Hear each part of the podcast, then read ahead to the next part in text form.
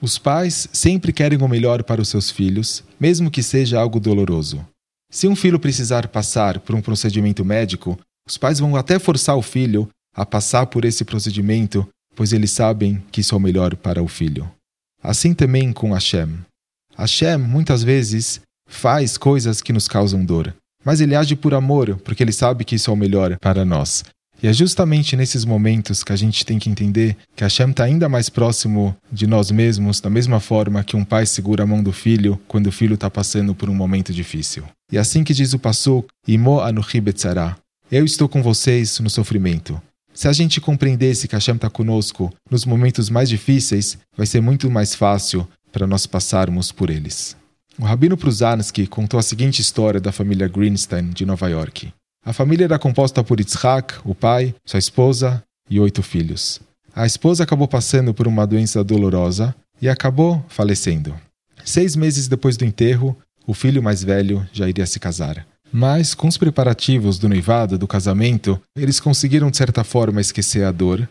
Mas foi justamente na noite do casamento e naquele momento que eles estavam tirando fotos que de repente a dor veio à tona, veio com toda a força no coração deles. A filha mais jovem começou a chorar. Mamãe, cadê você? Mamãe, cadê você? E os outros irmãos, quando escutaram a filha mais jovem chorar, começaram a chorar juntos e virou um monte de gente chorando. A Sara, vendo isso, ela pegou a mão da filha mais jovem e falou para ela: Minha irmã, você sabe que a nossa mãe está sim presente conosco nesse momento. Ela está presenciando o casamento do nosso irmão. Mas a filha mais jovem disse: Eu não quero ver somente a Neshama dela, a alma dela. Eu quero ver ela agora aqui na minha frente. Eu quero ver ela. A dor era tão intensa que todos continuaram chorando. Yitzhak, vendo isso, ele suplicou para Hashem.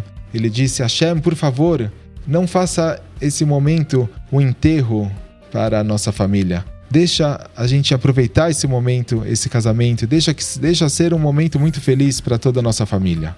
Foi justamente nesse momento que um judeu religioso ele entrou no salão com um pacote em suas mãos e ele falou para essa família: Isso aqui é um presente para vocês. A Sara foi lá, pegou o presente, ela falou muito obrigado, mas quem que entregou esse presente? Esse homem falou: Foi a sua mãe. E ela não entendeu: Como assim a minha mãe? E esse homem falou: Eu vou contar para vocês o que aconteceu. Eu sou um joalheiro, eu tenho uma loja na Rua 47 de Manhattan, lá em Nova York. Há mais ou menos oito meses atrás, a mãe de vocês, entrou na minha loja. Ela explicou que estava passando por um procedimento médico, mas que ela queria comprar um presente muito especial para as quatro filhas dela. E a gente escolheu quatro lindos anéis, e ela falou que ela queria escrever o nome de cada uma das filhas em cada um dos anéis. E ela combinou comigo que depois de algumas semanas ela iria vir retirar esses anéis.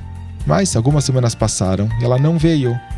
E no dia a dia eu acabei esquecendo desses anéis. Ficaram lá no cantinho da minha loja. Eu até esqueci deles, esqueci de quem comprou eles.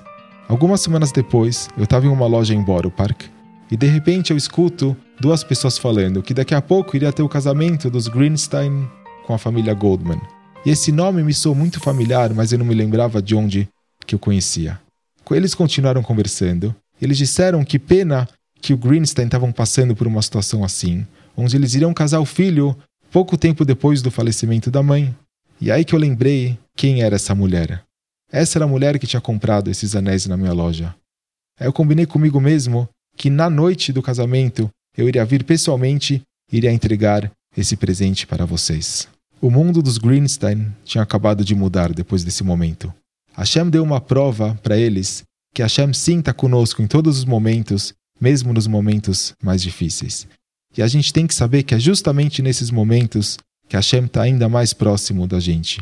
Como está escrito no Pasuk, Imo Anochi que Hashem está conosco mesmo nos momentos mais difíceis.